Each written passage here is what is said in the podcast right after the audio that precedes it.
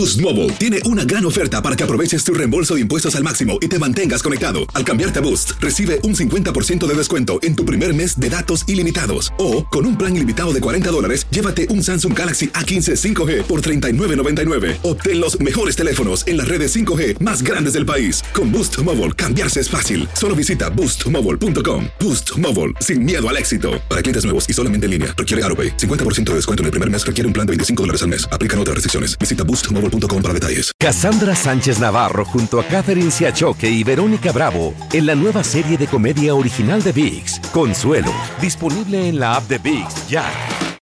This is the story of the one. As a maintenance engineer, he hears things differently. To the untrained ear, everything on his shop floor might sound fine, but he can hear gears grinding or a belt slipping. So he steps in to fix the problem at hand before it gets out of hand and he knows Granger's got the right product he needs to get the job done, which is music to his ears. Call, clickgranger.com, or just stop by. Granger, for the ones who get it done. Eh, felicidades por el año nuevo para ti, para tus escuchas. Bueno, aquí comienza el 2021 con unas expectativas bastante negativas para muchos venezolanos, Andreina, sobre todo para el panorama político que luce estancado y sin una salida a la crisis de corto plazo, luego de un proceso electoral donde el chavismo impuso una mayoría al ganar más de 250 diputados en la Asamblea Nacional y una consulta popular que impulsó la oposición por la que hoy, hasta el hoy vigente Parlamento opositor, aprobó una prórroga de sus funciones por un año más hasta que se logren convocar elecciones libres y transparentes. En definitiva, Andreina, pues a los venezolanos amanecen en el 2021 teniendo nuevamente dos presidentes y dos parlamentos, ninguno, por cierto, con un claro origen constitucional y democrático, por lo que la clase política del país comenzará a entrar a partir de este 5 de enero una grave crisis de representación y que está generando un gran vacío en el ámbito político en el momento en que los venezolanos pues se hallan cada vez más solos frente a la crisis humanitaria. ¿Y qué podemos esperar de este nuevo parlamento ahora controlado por el régimen? Pues en las primeras de cambio, Andreina, y a un día de asumir esta Asamblea Nacional Roja, las expectativas se centran en lo que pudiera ser un posible arresto del líder del opositor Juan Guaidó y de los diputados que le acompañan en este intento de mantener con vida el Parlamento opositor que vence su periodo de vigencia este 5 de enero. En los últimos días y desde la campaña electoral por las legislativas, Maduro y sus principales voceros pues vienen advirtiendo sobre la aprobación de una ley para castigar a la directiva parlamentaria encabezada por Guaidó, así como de, los diputados opositores por solicitar sanciones internacionales contra el régimen de Maduro y por traición a la patria. Guaidó hasta ahora se ha mantenido firme al frente del Parlamento opositor, dice que no se irá del país pese a las amenazas y continuará gestionando la unión de fuerzas internacionales e internas que logren una salida de Maduro del poder a través de elecciones libres. Así que veremos más persecución política por parte del chavismo, que ya prácticamente controla todo el poder en Venezuela, y una oposición que busca sobrevivir a su peor y más oscuro momento político en 20 años, buscando generar nuevas alternativas de cambio político que lucen muy cuesta arriba y que dependen de factores como la posición que deberá asumir el nuevo gobierno de Estados Unidos de Joe Biden frente a la crisis venezolana. Y Andreina, todo esto ocurre en medio de un llamativo cambio político e económico que está haciendo el chavismo, sin hacer mucho ruido. El régimen de Nicolás Maduro está mutando económicamente para sobrevivir y ahora habla sin contratisas ni complejos ideológicos sobre el manejo de facto del dólar en su economía, que de criminalizarlo y perseguirlo por años, ahora lo bendice y le considera como una especie de válvula de escape a la situación caótica de alta inflación y devaluación a la que ha estado sometida la economía venezolana en los últimos años y que ha destruido prácticamente su moneda, ¿no? el bolívar soberano. Ya Maduro habla de apertura de cuentas en dólares en el sistema bancario venezolano y aprobó recientemente una ley que le permite atraer inversiones extranjeras y privatizaciones, ¿no? Al mejor estilo capitalista. Y mantiene una circulación de dólares en todos los niveles. digitalización de la economía. ¿Qué quiere decir con eso? Bueno, eh, Andreina, pues el Bolívar eh, ha desaparecido como moneda, incluso en efectivo, no hay efectivo con, con, que hacer transacciones comerciales o de ningún tipo. Igual pasa con dólares, que a pesar que circula libremente, pues es que hacer efectivo en dólares es bastante dura en la calle y el gobierno está tratando de facilitar medios de pago a través de, esta, de, lo, que ellos, de, lo que ellos llaman una economía digital, ¿no? Eh, habilitar medios de pago de manera electrónica, eh, de manera que los bolívares ahora serán pasarán de ser efectivos a ser bolívares eh, digitales, pues con que hacer las transacciones comerciales. Pero estamos viendo puntos de ventas donde pasan tarjetas que el gobierno va a habilitar en monederos, de monederos digitales, donde deposita este dinero digital, donde los venezolanos van a tener que acostumbrarse pues a manejar estos puntos de ventas y pasar la tarjeta por todos lados en vez de usar el dinero en efectivo. A mí me llama mucho la atención porque hablan de este, entre comillas, con orgullo, una digitalización de la economía, pero resulta que medio país se queda sin luz constantemente, em, el Internet no es algo que funcione de manera óptima. ¿Cómo hace si no tienes ni luz ni Internet para hacer un pago y pagar un cartón de huevo, por ejemplo, Francisco? Sí, eh, eh las incongruencias, pues, ¿no? Que habla el régimen, pues, ¿no? Por un lado habilita este tipo, esto moderniza, pues, la economía venezolana a marcha forzada y obligada por la escasez de efectivo que tiene, porque se evalúa muy rápido la moneda y prácticamente pierde su valor todos los días y, y los billetes en efectivo, pues, no valen nada. Eh, y, ahora utiliza estos medios de pago digitales, pero por otro lado tenemos fallas eh, constantes de luz. Fuera de Caracas, pues, el panorama en la provincia venezolana es aterrador, pues, con apagones, eh, internet ni se diga, hay desiertos informativos en muchas regiones de Venezuela porque no hay luz ni internet.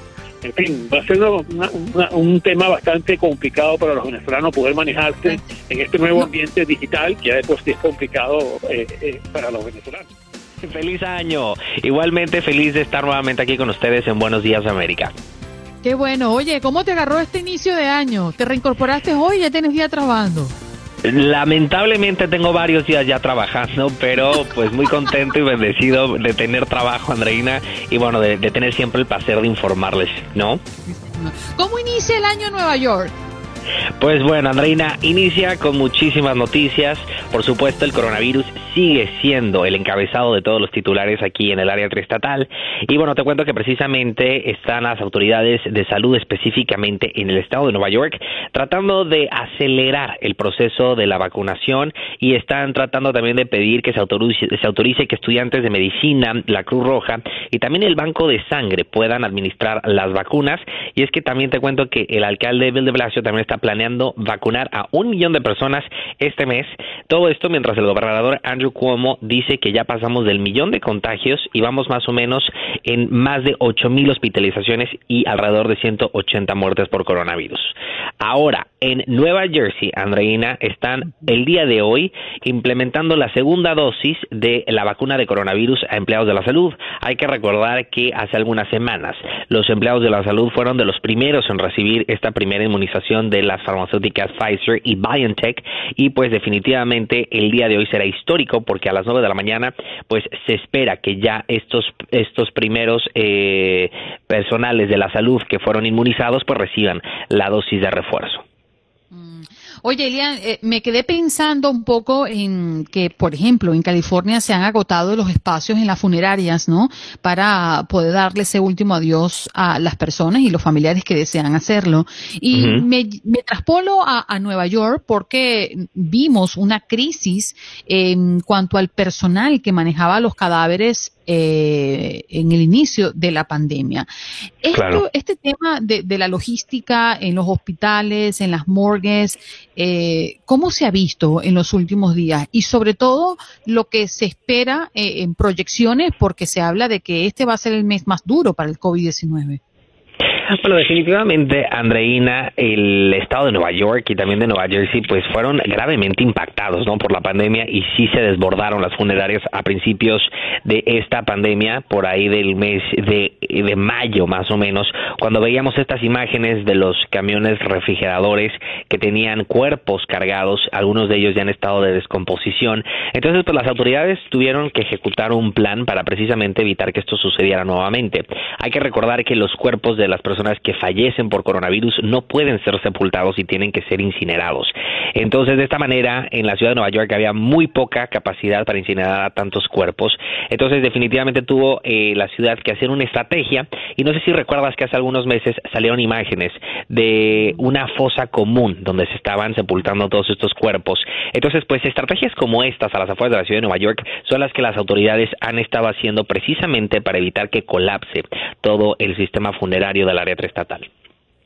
Wow, mm, sí, lo que se espera no no no es alentador. No es alentador, definitivamente. Sí, Además que las autoridades lo que han recalcado es que si usted se movilizó en estas fiestas y compartió con personas sin mascarillas, pues intente guardar eh, la cuarentena, al menos para no seguir propagando el COVID-19. Es una de las grandes recomendaciones que están dando a estas alturas al inicio del año. Elian, te abrazamos, te damos un Igualmente. bien apretadito, que tengas un lindo 2021. Muchísimas gracias para todos ustedes y muy feliz inicio de semana. Bueno, nos vamos de inmediato con nuestro próximo invitado. Se trata de José González Zamora, doctor especialista en enfermedades infecciosas de la Universidad de Miami y del Jackson Memorial. Muy buenos días, doctor. Bienvenido y feliz año para usted.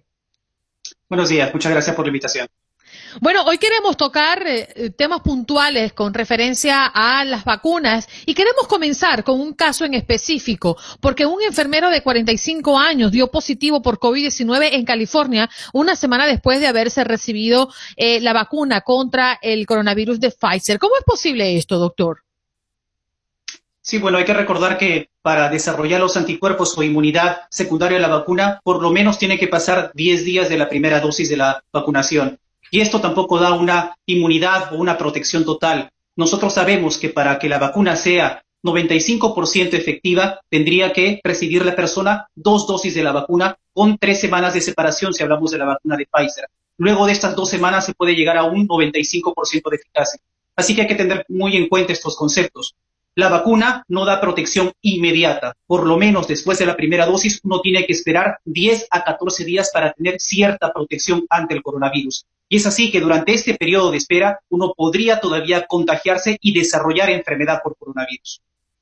Doctor Zamora, pero además también imagino que hay que tener en cuenta que este enfermero que resultó contagiado, que dio positivo luego de haber recibido la primera dosis de la vacuna, pues hay que reconocer que era un hombre que él mismo dijo que posterior a ser vacunado ingresó a la sala de cuidados intensivos a cumplir con sus responsabilidades donde había muchos pacientes en delicado estado de coronavirus, lo que significa que él aumentó su riesgo exponencial. Sí, definitivamente el personal de salud está a un riesgo muy alto de contraer coronavirus. Y hay que también tener en cuenta un concepto básico existe un periodo de incubación para el desarrollo de la enfermedad por coronavirus. Esto quiere decir que si yo me expongo al coronavirus el día de hoy, puedo desarrollar enfermedad de repente a los cinco días de haberme expuesto. Existe un rango de dos hasta diez días. Así que si hacemos los cálculos, tal vez en esta persona, en este enfermero que desarrolló coronavirus, posiblemente se haya expuesto o infectado al coronavirus incluso antes de ser vacunado. Mm. Doctor, ¿cuáles son las reacciones más notorias eh, o los casos mm, más extraordinarios que hemos escuchado a lo largo de las primeras semanas después de haberse comenzado a administrar las primeras dosis de vacuna? Bueno, en realidad los efectos adversos de las vacunas son comunes. Yo diría que hasta un 60% de las personas desarrollan dolor en el sitio de la inyección. Este es el más común pero también están acompañados, a veces, no en todos los casos, tal vez en un 40-50%, por otros síntomas sistémicos que asemejan a un cuadro viral leve. Y con ello me refiero a fatiga, dolores articulares, dolores musculares, fiebre, que pueden presentarse dentro de las 24 horas y duran aproximadamente dos días, luego de lo cual se resuelven espontáneamente. Pero también hay que destacar que estos efectos adversos son catalogados en la mayoría de los casos posiblemente casi todos los casos como leves o moderados. Existen muy pocos efectos adversos severos, alrededor del 1%, y ningún caso serio de reacciones adversas por las vacunas tanto de Pfizer como de Moderna. Doctor eh, González Zamora, hay quienes todavía están reacios a la posibilidad de vacunarse porque sienten temor, porque hablan lógicamente de los años que transcurren normalmente para crear una vacuna y cómo esta vacuna fue creada en cuestión de meses. pero también es importante que se entienda que estábamos ante una situación de emergencia que obligaba a ustedes, los expertos, a los científicos, a trabajar rápidamente, arduamente, para poder entregar una solución que nos permitiera empezar a ver esa luz al final del túnel. Finalizando el año 2020, hablábamos que ya estábamos empezando a transitar ese túnel con una lucecita al final, pero no estamos cumpliendo las metas que teníamos planteadas en Estados Unidos para la vacunación podríamos hablar de un tiempo, hay quienes dicen que para el próximo verano estaríamos disfrutando de esa normalidad que extrañábamos. ¿Podríamos hablar de eso? ¿Podríamos imaginar que a diciembre de este año todavía estaríamos viviendo una situación similar a la que enfrentamos actualmente? Yo creo que es una respuesta muy difícil de dar, sobre todo por el contexto que estamos viviendo y por la velocidad en la que se están aplicando estas vacunas. Si hacemos algunos estimados, posiblemente estemos hablando de septiembre a diciembre de este año para llegar al objetivo trazado, a esta inmunidad de grupo ansiada y posiblemente regresar a una normalidad. Pero son tiempos muy estimados y depende de la tasa y de la velocidad de vacunación en la población general. Doctor, me llamó mucho la atención el anuncio que ha hecho recientemente la FDA analizando si aplica la mitad de la dosis de Moderna a personas entre 18 y 55 años. Lo que me llama la atención es que si aplican la mitad de la dosis, esto, ¿qué, función podría estar generando en los cuerpos de estas personas? Sí, yo creo que es algo que ha sido declarado por el doctor Slawi, que es el jefe del Operation Warp Speed, como una alternativa si en caso se necesitara aplicar más dosis en un tiempo más corto. Yo sinceramente no creo que este sea un problema, ya que contamos con aproximadamente 16 millones de vacunas ya distribuidas alrededor de todo el país. Lo que estamos fallando es en la aplicación de las vacunas, pero esto se puede mejorar. Pero respondiendo de forma específica esa pregunta, Existen algunos estudios. El ensayo clínico fase 2, por ejemplo, de la vacuna moderna, evidenció que tanto la dosis de 50 microgramos, que es la mitad de la dosis actual, como la de 100 microgramos, producían la misma inmunidad en personas entre 18 a 55 años. Aplicando este concepto, si es que se necesitara más vacunas, podríamos escoger dar la mitad de la dosis, pero en este grupo etario, porque sabemos que en esta población podría tener la misma respuesta a la vacuna. Pero esto es una, solamente una alternativa que tiene que ser cotejado tanto con la FDA como con Moderna. Doctor González, uno de nuestros oyentes aquí en el chat en, en, vivo nos, nos envía una pregunta y quisiera transmitírsela. Él pregunta, ¿es cierto que después de haber padecido el coronavirus se puede convertir en donante de plasma? Pregunta Marco Sánchez. Sí, definitivamente las personas que han estado expuestas al coronavirus pueden desarrollar o desarrollan inmunidad, anticuerpos neutralizantes que pueden ser utilizados como plasma del convaleciente para ser donado y aplicado a una persona que está activamente enferma. Son uno de los ensayos clínicos muchos de los ensayos clínicos que se desarrollan también aquí en mi institución, en la Universidad de Miami, en el Jackson Memorial Hospital. Así que definitivamente puede ser utilizado. En estas fiestas, doctor, eh, muchas personas dijeron, ya a mí me dio el COVID, me voy a juntar con mis familias porque no podré transmitir la enfermedad ni tampoco adquirirla porque estoy inmune. ¿Qué tan cierto es eso? Sí, yo creo que eso no es del todo cierto. Sabemos que después de, de desarrollar la enfermedad por coronavirus, tenemos o desarrollamos cierta inmunidad, pero también existen casos de reinfección. Así que tal vez podríamos extrapolar estos datos y decir que en los primeros tres meses luego de la infección o de desarrollar enfermedad por coronavirus, la reinfección es poco común, pero luego de ello existe un incremento de esta posibilidad de reinfección. Así que la recomendación actual para todas las personas, independientemente se hayan tenido o no coronavirus, es continuar con estas medidas de mitigación y me refiero específicamente al uso de la mascarilla. Y siguiendo con este mismo orden de ideas, doctor, eh, perdón, Juanca, es eh, las personas que dicen, mire, en mi casa todos tuvieron COVID. Mi esposa tuvo COVID y, tuvimos contacto, evidentemente, muy cerca y a mí nunca me dio. Es decir, a mí nunca me va a dar, porque si no me dio así, pues creo que muy, es muy poca la probabilidad que yo peque un COVID-19. ¿Qué hay de esos casos que han existido muchísimo? Sí, yo creo que eso depende de muchísimos factores. Uno de ellos es el sistema inmunológico de cada persona, que es único para cada uno, y también de la exposición a la carga viral. Mientras más carga viral sea a la que la persona esté expuesta, más posibilidades existe de desarrollar enfermedad por coronavirus. Así que yo creo que esos enunciados de que nosotros no podríamos ah, contagiarnos porque ya estuve expuesto y no me enfermé, básicamente son erróneos, porque todavía existe el riesgo y un riesgo alto si uno tiene una exposición constante hacia una persona infectada de coronavirus. Hablando de esos riesgos, doctor González, ¿qué tan alto es el riesgo de que una persona en los primeros días de, haber recibido la segunda dosis esté expuesto a ser contagiado?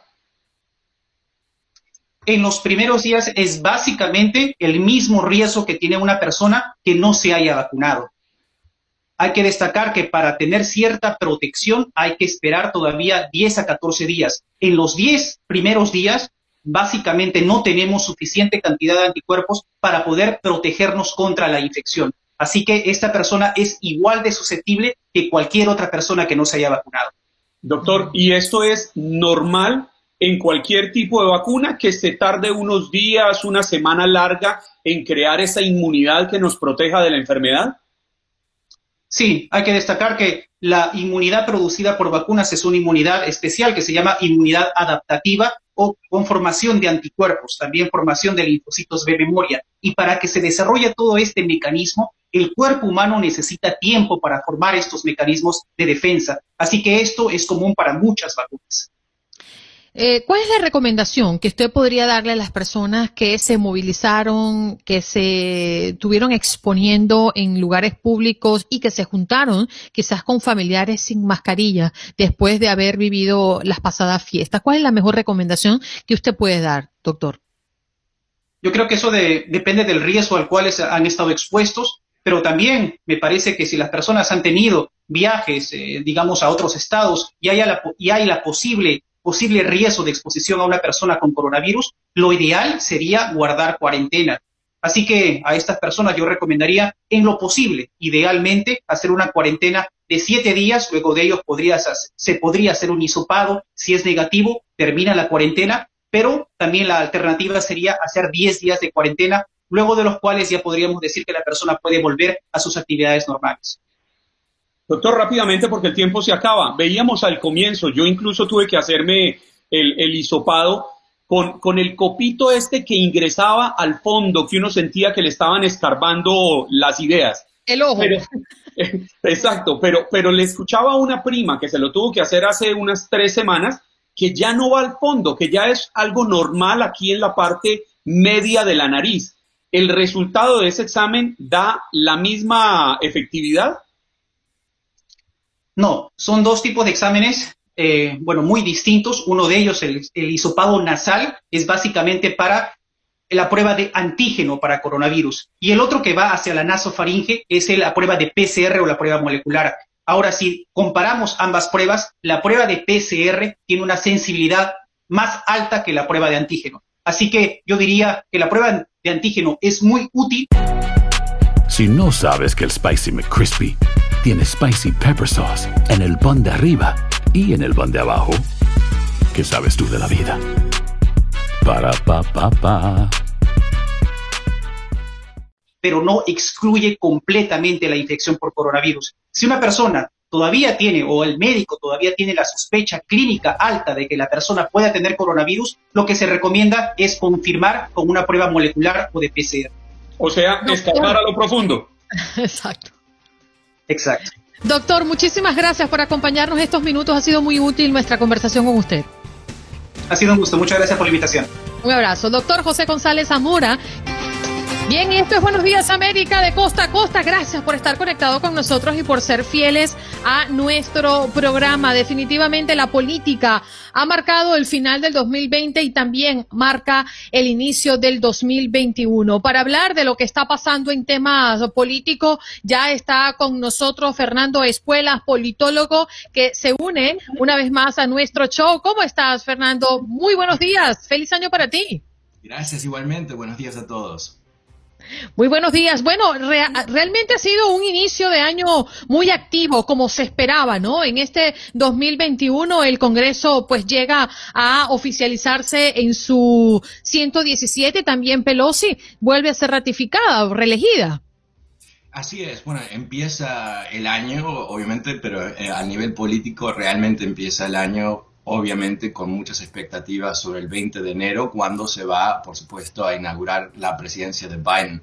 Pero hasta ese momento vamos a tener muchísimo drama causado por Trump en sí mismo que todavía busca rearmar los resultados de la elección a través de lo que parece ser una intervención ah, potencialmente criminal este fin de semana en Georgia. Estás silencioso, Juan Carlos.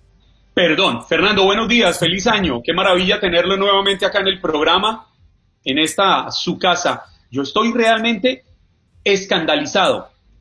Eh, no podría decir lo menos.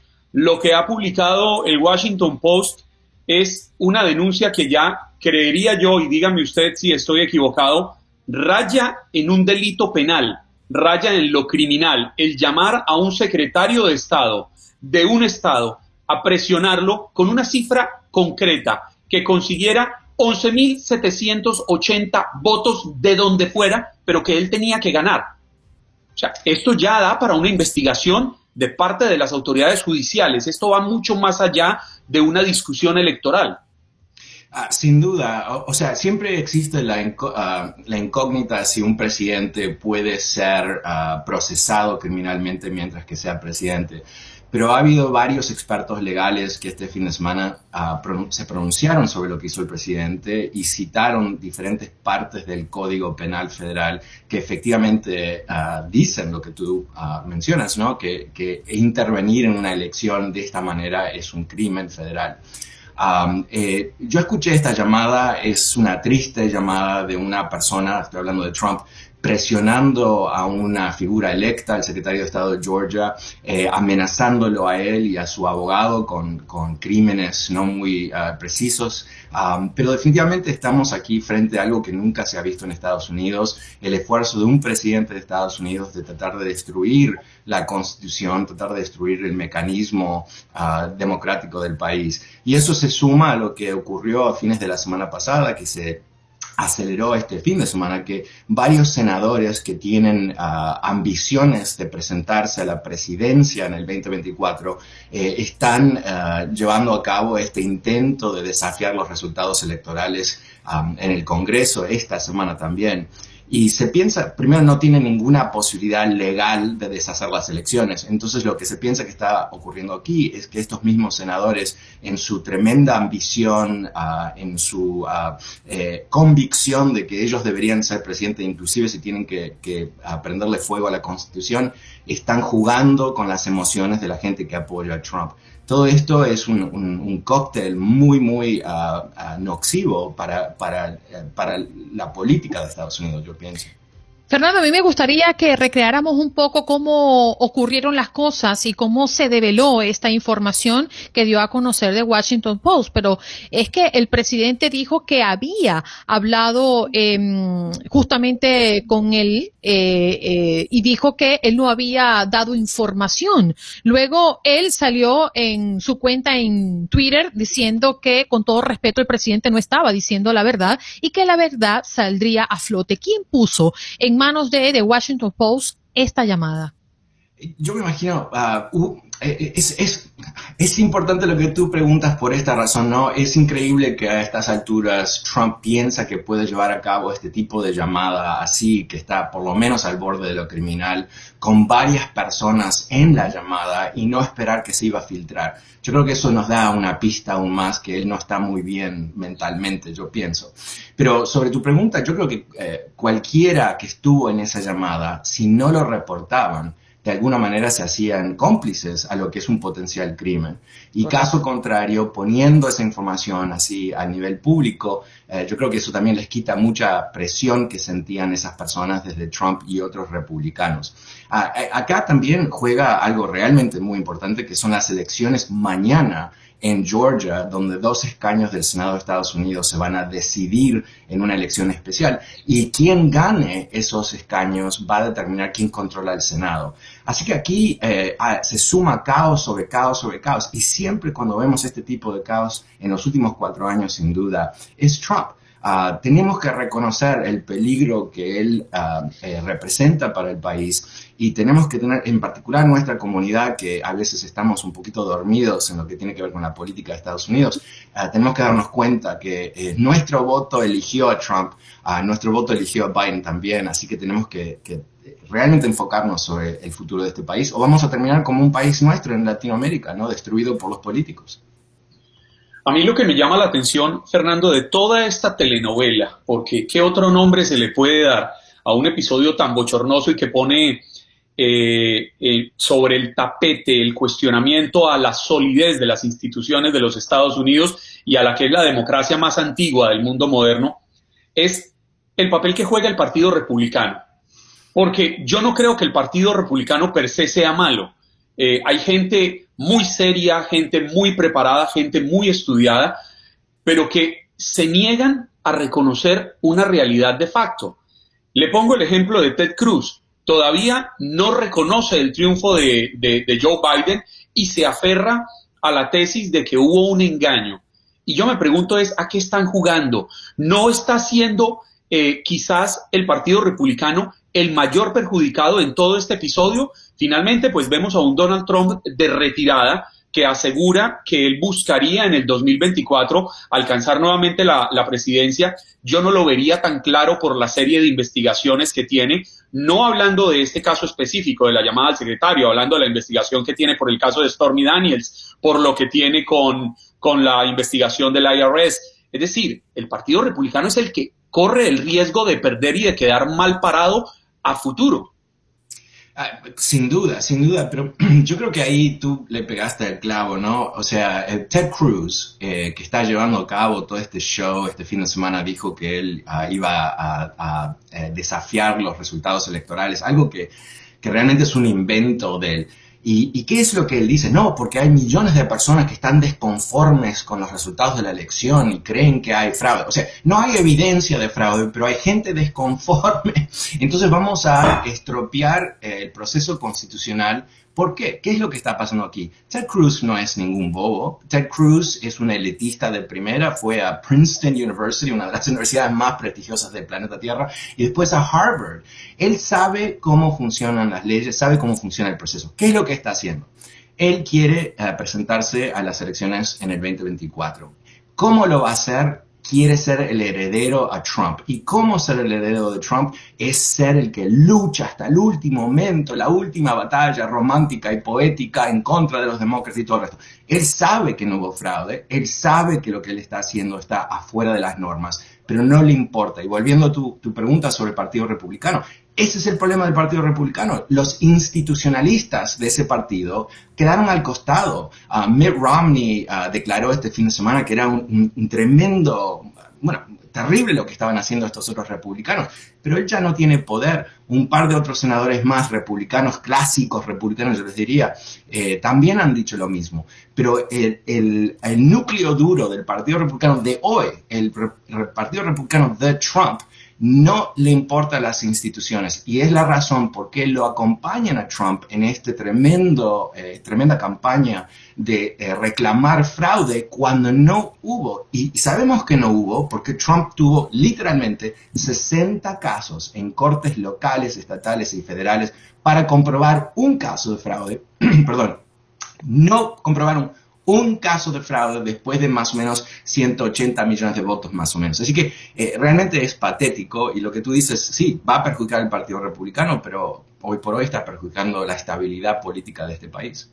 Fernando, ¿te parece que analicemos un poquito lo que ayer ah, ha sido la, la, sesión de la Cámara de Representantes con el juramento de todos los legisladores que viene para este Congreso 117 de los Estados Unidos? Bueno, yo creo que eh, lo fundamental va a ocurrir mañana ah, en estas elecciones que comentamos antes en Georgia, ah, porque el camino para Biden y para el país es muy diferente si los ah, demócratas ganan estos dos escaños, en cuyo caso van a poder avanzar rápidamente con todo el programa electoral de Biden. Eh, si los republicanos eh, se quedan con esos escaños, lo que podemos esperar es lo que vemos ahora, ¿no? O sea, un grupo de eh, políticos republicanos que van a identificar sus propios intereses políticos, o sea, elecciones en el futuro, ah, dentro del contexto de oposición así salvaje a Biden. Lo que están haciendo aquí es fundamental entenderlo. No, no, es que van a parar que Biden termine en la Casa Blanca en la tarde del 20 de enero, sino que van a desprestigiarlo, van a quitarle legitimidad y de esa manera los ataques que sigan van a estar justificados a ese grupo de, republicanos. Entonces, lo que hay aquí es nada más y nada menos que una siniestra maniobra de poder personal por encima de la República. Y, un, comentario histórico muy breve. Siempre es importante recordar cuando vemos, y, ah, Juan Carlos lo, había comentado sobre la, democracia ah, eh, más antigua de tiempos modernos. Bueno, hubo una democracia muy antigua en Roma por un tiempo ¿Y qué, destruyó la República Romana? ¿Qué destruyó? Senadores de la República Romana, no invasores, no pandemias. Los mismos senadores estaban dispuestos a intercambiar poder y dinero a cambio de la constitución de esa república y ahí terminaron en dictadura, por supuesto. E, estamos frente a una, una dinámica semejante en el sentido que los riesgos más grandes que sufre Estados Unidos no son externos. Los chinos no van a invadir Hawái, ¿no? Pero nosotros tenemos en la Casa Blanca y en el Capitolio rebeldes en contra del sistema democrático de Estados Unidos. Es increíble. Es que con respecto a lo que dice usted, precisamente este fin de semana me vi un documental interesantísimo sobre eh, el círculo cercano de Adolf Hitler e increíblemente el Tercer Reich cayó por las disputas internas de, los que estaban alrededor de Hitler. Y uno termina diciéndose es que son ellos mismos los que se autodestruyen y terminan destruyendo. Para fortuna del mundo, terminaron autodestruyéndose. Pero eso mismo pasa en democracias sólidas como, como podría suceder en Estados Unidos, que Dios nos haga confesados. Sin duda, pero lo hemos visto tantas veces, ¿no? En países en todo continente, o sea, que no tiene que ver con la cultura específica de ese país, sino tiene que ver con lo que es la, la bueno, la enfermedad humana por el poder, ¿no? El egoísmo de individuos que están dispuestos a ganar a toda costa, inclusive la destrucción del sistema que, quieren liderar no se puede entender de una forma racional, ¿no? Se tiene que entender dentro del contexto de esta, ah, eh, esta sed, si tú quieres, casi en un desierto por el poder, que los lleva a justificar cualquier tipo de acción. Y por supuesto la Constitución de Estados Unidos fue construida con este concepto. La Constitución de Estados Unidos, la razón por qué ha sido relativamente brillante a través del tiempo, es porque estaba destinada a que a balancear estas ambiciones de diferentes poderes políticos. Lo que los fundadores nunca se hubieran ocurrido es que el Senado de Estados Unidos, que es una de, las eh, piezas más importantes del sistema constitucional, se iba a rendir frente al Ejecutivo, que no iba a pelear por su propio poder. No se habían imaginado que el Senado se iba a convertir en una especie de eh, herramienta de, de un presidente todopoderoso que quería avanzar sin ningún tipo de límite sobre el, poder constitucional. Eso no, lo teníamos presente. Entonces, ¿qué pasó? Tuvimos aquí el impeachment, ¿no? El impeachment no era algo mínimo, no era algo sobre los márgenes, era realmente serio lo que había ocurrido. Y los republicanos bueno, nos vamos de inmediato con nuestra próxima invitada y es que es un tema propicio para nuestro primer programa en vivo del año 2021 y ya está con nosotros conectada en nuestro Facebook Live también Edith Chiro, psicóloga clínica. Muy buenos días, doctora, ¿cómo está? Bienvenida. Hola, feliz de estar con ustedes acá, comenzando el año con mucha fuerza. Bueno, al iniciar el año siempre nos hacemos propósitos, ¿no? Que la mayoría del tiempo no cumplimos. ¿Qué pasa allí? ¿Por qué creamos una expectativa que pareciera inalcanzable cuando arrancamos el año, doctora? Mira, los estudios señalan que el 60% de las personas ya para febrero se rinden, dejan de, enfocarse en sus propósitos y sí, como que dura un par de semanas, unas cuantas semanas y luego se acaba esa, esa intención.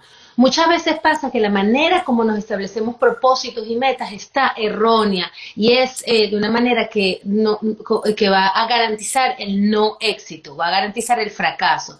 Entonces hay que prestar mucha atención cómo establecemos las metas, los propósitos y cómo hacemos para comenzar un año con unas intenciones que realmente sean medibles, alcanzables, específicas. Hay una serie de características que necesitamos tomar. En cuenta. Por ejemplo, eh, las metas que nos tomamos, que, nos proponemos a principios de año, no pueden ser 10 metas, no pueden ser 10 propósitos, porque sabemos que eso no es posible, es, es irreal. Entonces, por ejemplo, ponerse dos metas que realmente queremos hacer. Mucha gente se enfoca en hacer ejercicios, en perder peso, en conseguir trabajo, en mejorar su vida, pero algo que, entonces, elige una o dos que tú crees que, que son muy importantes para ti, que son las más importantes para ti, y enfócate en eso. Y la segunda cosa que hay que hacer es que cuando te propones las metas, tienes que decírselo a tus amigos, tu familia, a tener como eh, testigos de que esas son las metas que tú te estás proponiendo, para que haya alguien que te, que, te dé como recordatorio, que, te, que sepa que tú estás en eso, que no es algo que es solamente privado, interno y que no tienes que decírselo más a nadie. Eh, y hay una serie, hay una serie de, puntos que se pueden usar para mejorar, eh, proponerse metas. Pero Edith, cuéntame. Las metas deben ser realizables para poder cumplirlas, imagino yo. Porque uno podría ponerse como meta, mi meta para el 2021 es ganarme el Powerball, los 200 o 300 millones de dólares, y termino uno diciendo, no, venga, busque metas alcanzables, pero además que estén al, alcance de sus manos, valga la redundancia. Uy, se nos quedó, en, se nos fue a negro la doctora David Shiro, em, ah. es, totalmente así, porque las metas tienen Oh, se le cayó la conexión. Vamos a intentar a ver si vuelve. Era la doctora David Chiro, psicóloga, hablándonos de las metas que son tan importantes, Andreina, cuando estamos en estas épocas, empezando el año. ¿Cuál es su meta? Mi meta, bueno, tengo varias. Soportar a Juan Carlos Aguiar. No, no, para nada. Ahí está, la doctora apareció, vamos a volver a conectar. Sí, perdón, no sé por qué me desconecté. Fíjate, hay cuatro características de las metas que te tienes que proponer. La primera, Juan Carlos, es lo que tú dijiste, tiene que ser una meta realista. Yo no puedo decir, ah, bueno, yo quiero empezar a hacer ejercicio y eh, voy a empezar mañana a correr el maratón de Nueva York. ¿Qué es eso? Eso no es una meta realista. O bueno, me quiero ganar 10 millones de dólares mañana. Eso no es una meta realista. Entonces tiene que ser realista, que esté en el contexto de lo que tú estás viviendo, en la realidad en la que tú estás viviendo y que sea algo que, sea tangible. La segunda característica de una meta es que tiene que ser específica. Tú no puedes decir, bueno, lo que yo quiero es perder peso o lo que yo quiero es hacer muchos ejercicios, lo que yo quiero es tener un trabajo maravilloso. No, se viene específico. Quiero perder 10 kilos para ah, dentro de seis meses o quiero eh, pues, empezar a trotar o hacer yoga o hacer eh, power, you know, crossfit, pero bien, bien concreto, específico. De hecho, yo le recomiendo muchas veces a la gente que haga como un, un vision board, que es como una, una, una tabla de, de sueños, de metas, pero y empiece como haga dibujos, palabras, imágenes que... Para visualizarlo, doctora. Exacto, una, una tabla de visualización. Pero fíjese, yo tengo una duda, no te preocupes, yo tengo una duda y es que hay personas que todos los años, al inicio de cada año, se fijan la misma meta.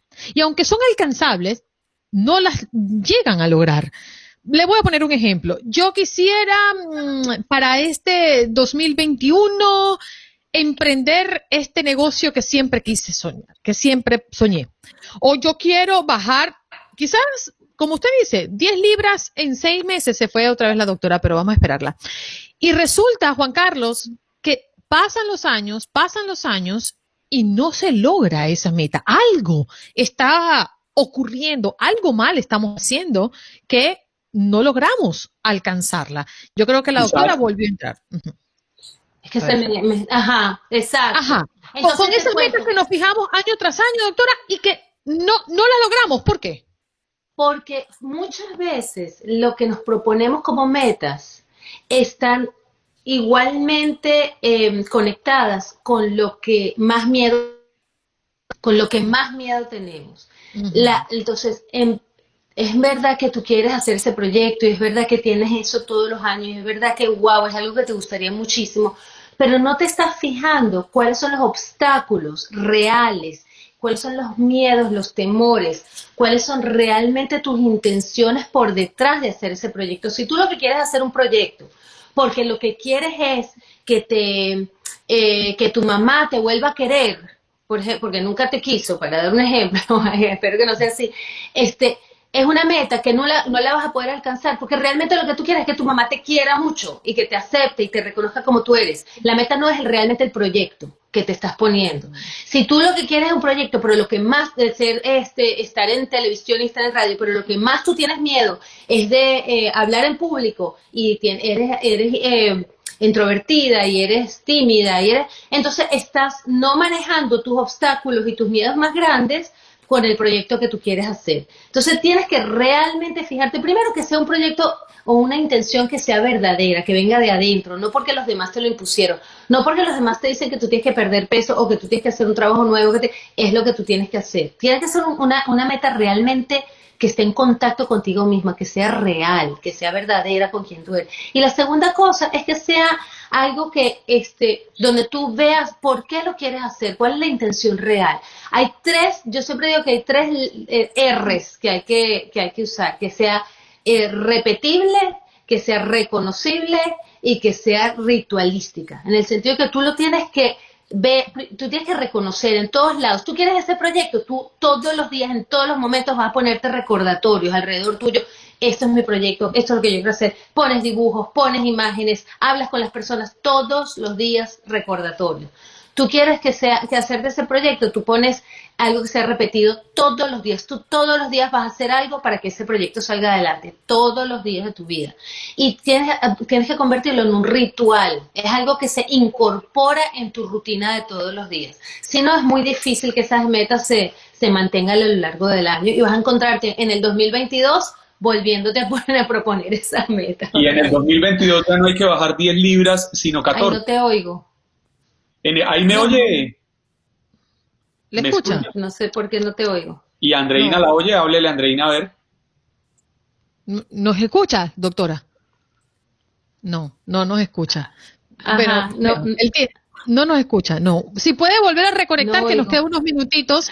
Eh, ajá, reconecte a ver, no sé si me, no nos está escuchando. Pero sí, definitivamente, Juan Carlos, em, el éxito de cumplir. ¿tú, ¿Tú eres de los que te trazas mm, metas y propósitos al inicio de año o no?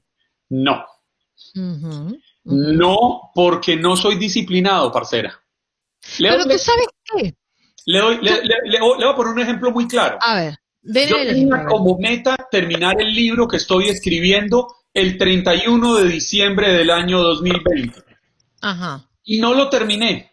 Voy muy avanzado, voy más allá de la mitad.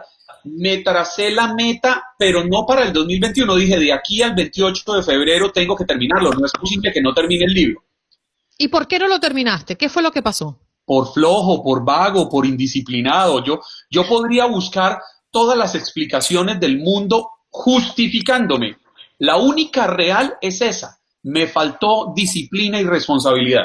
Doctora, la procrastinación tiene que ver mucho también con no alcanzar nuestros objetivos. Tiene que ver, tiene que ver, pero es algo muy natural y algo, es algo muy humano, eso de procrastinar. Eso les pasa a todo el mundo, Juan Carlos, no te vayas a dar golpes de pecho por eso. Procrastinar, eh, vamos a explicarles qué es procrastinar a Juan Carlos y a muchas personas que no saben qué es.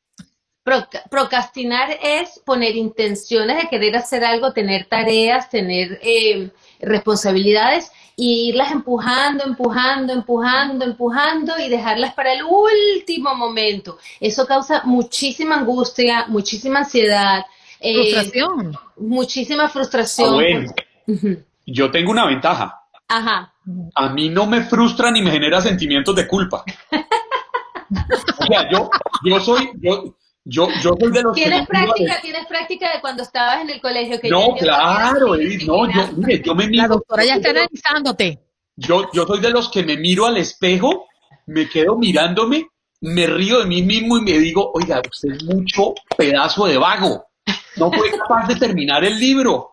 Póngase las pilas, no se no. Ok, ok, pero mira, si eso es una manera de motivarte, inspirarte, hablarte hacia ti mismo, muy bien. Pero si esa es una manera de autojuzgarte, criticarte, sabotearte y ponerte a para abajo para que te sientas mal, ay, no, no vayas a hacer eso porque ahí sí es verdad que no terminas el libro. No, yo, yo, yo no me doy duro, Edith. Yo, por el contrario, yo, yo soy fanático de subirme el ánimo yo mismo frente al espejo. Ah, bueno. ¿Y entonces por qué crees que no pudiste terminar el libro este año? ¿Cuál crees que es la, el obstáculo que no te permitió? No, pero es que la explicación es simple, por indisciplinado y por perezoso. No. Mm, mm, Porque yo, mm, yo decía... No. Yo no encuentro otra, ¿sabes? No, no, no, Quiero que sepas algo. Todos los seres humanos, cuando queremos algo, hacemos lo que sea por, el, por tenerlo. Si te quieres, si quieres si, tienes hambre y quieres comer, vas a hacer lo que sea por conseguir comida. Si quieres no estamos suficientemente motivados, ¿será, doctora? No, a veces sucede que hay, hay, hay obstáculos inconscientes que te sabotean el propósito. Hay cosas que te, que te impiden. ¿Por qué? Porque tienes como un beneficio secundario, lo que llamamos un beneficio secundario. Hay algo que te está beneficiando el hecho de no haber terminado de escribir el libro. Y Doctora, se nos acabó el tiempo. ¿Dónde podemos conseguirla? Mira, arroba Doctor Edith Shiro en el Facebook también, www www.doctoredichiro.com y aquí cuando quieran a través de ustedes con muchísimo gusto estoy disponible para seguir conversando. Bueno, nos vamos de inmediato a Seattle porque allí está Paula Lama. Muy buenos días, Paula, y feliz año para ti. Muy buenos días, qué bueno verlos juntos nuevamente, Andreina y Juan Carlos, y un poderoso 2021 para todos, sin duda alguna. Comenzamos este año con todo y lamentablemente, a pesar de que Arrancamos el 2021, el año que todos estábamos esperando, yo creo que desde mediados del año pasado, las cosas al parecer no están yendo al ritmo que nos gustaría. Y es que aquí en el estado de Washington, pues ah, hemos recibido más de 350 mil dosis de la vacuna, pero se han implementado o se han administrado menos del 20% y las autoridades están bastante preocupadas, sobre todo están muy preocupados los médicos eh, con quienes hemos podido hablar de diferentes instituciones, han dicho que eh, por el ritmo que van, aparentemente quizás los médicos estarían todos vacunados alrededor de verano. Así que las cosas están bastante delicadas y por eso están haciendo un llamado. El Departamento de Salud de aquí del Estado dice que, bueno, que la desaceleración de eh, la vacunación a nivel estatal se debe de alguna manera a que la Administración Federal pues ha enviado de manera irregular las dosis de las vacunas que se deberían de estar implementando aquí, además de eh, el uso eficiente de las dosis existentes que llegan acá a las instalaciones. Así que bueno, vamos ahí como a paso de tortuga, pero muy lento, lamentablemente. Por eso es que hay que seguir protegiéndonos, ¿no, Paula? Distanciamiento social, lavado de manos, uso de mascarilla y no confiarnos en los tratamientos ni confiarnos en que nos van a poner la vacuna, no aportar nuestro grano de arena con disciplina. Es que las medidas están dichas, ya se sabe qué es lo que tenemos que hacer. Nos quejamos a veces de las restricciones, la gente no quiere más las restricciones, dicen que estamos matando la economía, pero si no nos pone de su parte, ¿cómo vamos a hacer para salir de la pandemia? O sea, se sabe que tenemos que lavarnos las manos muy bien, como tú muy bien dijiste, desde antes de la pandemia y no lo estábamos haciendo. Tenemos que usar el tapabocas y sobre todo la distancia social, esa burbuja que le llaman no romperla, siempre permanecer con las personas que vivimos en nuestro hogar o que sabemos que están estamos en contacto que no la han roto tampoco. Y hay que permanecer en eso hasta que esto se resuelva. Hay que tener una paciencia monumental porque por el ritmo que vamos, esto no se va a solucionar rápidamente como nosotros esperábamos, que recibíamos el año y ya se había acabado la pandemia. Pues no, esto no va a ocurrir uno de los países donde más se ha visto que de alguna manera han desarrollado un sistema de vacunación rápido, eficiente, ha sido Israel, y ahora todos estamos comparando a Israel con eh, los demás eh, países y estados, porque lamentablemente aquí pues se ha vacunado menos del 1% en Estados Unidos. A ver, Paula, ya que se nos acabe el tiempo, háblanos de tu podcast, ¿con qué viene? Pues mira, hemos perdido tantas vidas, Andreina, que es un tema muy complicado, sobre todo para hablarlo con los chiquitos de la casa. Eh, aquí en Portland, por ejemplo, han puesto alrededor de 500 banderitas rojas afuera del distrito escolar para que no comiencen las clases presenciales. Y afortunadamente hay una autora que está haciendo un poco las cosas más fáciles para hablar con los niños sobre la pérdida de un ser querido. Ha sacado un libro que se llama Animales Totem, haciendo referencia a estos eh, monumentos gigantescos de árboles que se tallan y que son muy populares entre los indígenas del noroeste y Canadá, por supuesto. Entonces, eh, cada uno de estos tótems tiene un animal que representa eh, o un linaje o cuenta una historia y dice que estamos conectados con la naturaleza y si vemos de repente un animalito por ahí, ya sea una mariposa o una, una ardillita, pues quizás es ese pariente que se nos ha ido que de repente nos trae un mensaje importante. Qué bueno. Bueno, confírmanos dónde podemos encontrarlo. Pues claro que sí, Power Moment. En casi todas las plataformas digitales donde ustedes puedan colocar Power Moment with Paula Lamas lo van a encontrar y si no conocen estas plataformas de podcast, pues simplemente visiten paulalamas.net y allí lo van a encontrar. Power Moment with Paula Lamas. Muchas gracias, Paula, y que tengas un excelente 2021, ¿eh? Igualmente, feliz lunes y feliz semana para todos. Seguro. Gracias por escuchar nuestros podcasts. Esto es Buenos Días América y puedes conseguirnos en Facebook como Buenos Días AM, en Instagram como Buenos Días América AM. Hasta la próxima. Boost Mobile tiene una gran oferta para que aproveches tu reembolso de impuestos al máximo y te mantengas conectado. Al cambiarte a Boost, recibe un 50% de descuento en tu primer mes de datos ilimitados. O, con un plan ilimitado de 40 dólares, llévate un Samsung Galaxy A15 5G por $39.99. Obtén los mejores teléfonos en las redes 5G más grandes del país. Con Boost Mobile, cambiarse es fácil. Solo visita boostmobile.com. Boost Mobile, sin miedo al éxito. Para clientes nuevos y solamente en línea, requiere AroPay. 50% de descuento en el primer mes requiere un plan de 25 dólares al mes. Aplican otras restricciones. Visita Boost Mobile para detalles. Cassandra Sánchez Navarro junto a Catherine Siachoque y Verónica Bravo en la nueva serie de comedia original de VIX, Consuelo, disponible en la app de VIX ya. This is the story of the one. As head of maintenance at a concert hall, he knows the show must always go on. That's why he works behind the scenes, ensuring every light is working, the HVAC is humming, and his facility shines. With Granger's supplies and solutions for every challenge he faces, plus 24 7 customer support, his venue never misses a beat. Call quickgranger.com or just stop by. Granger, for the ones who get it done.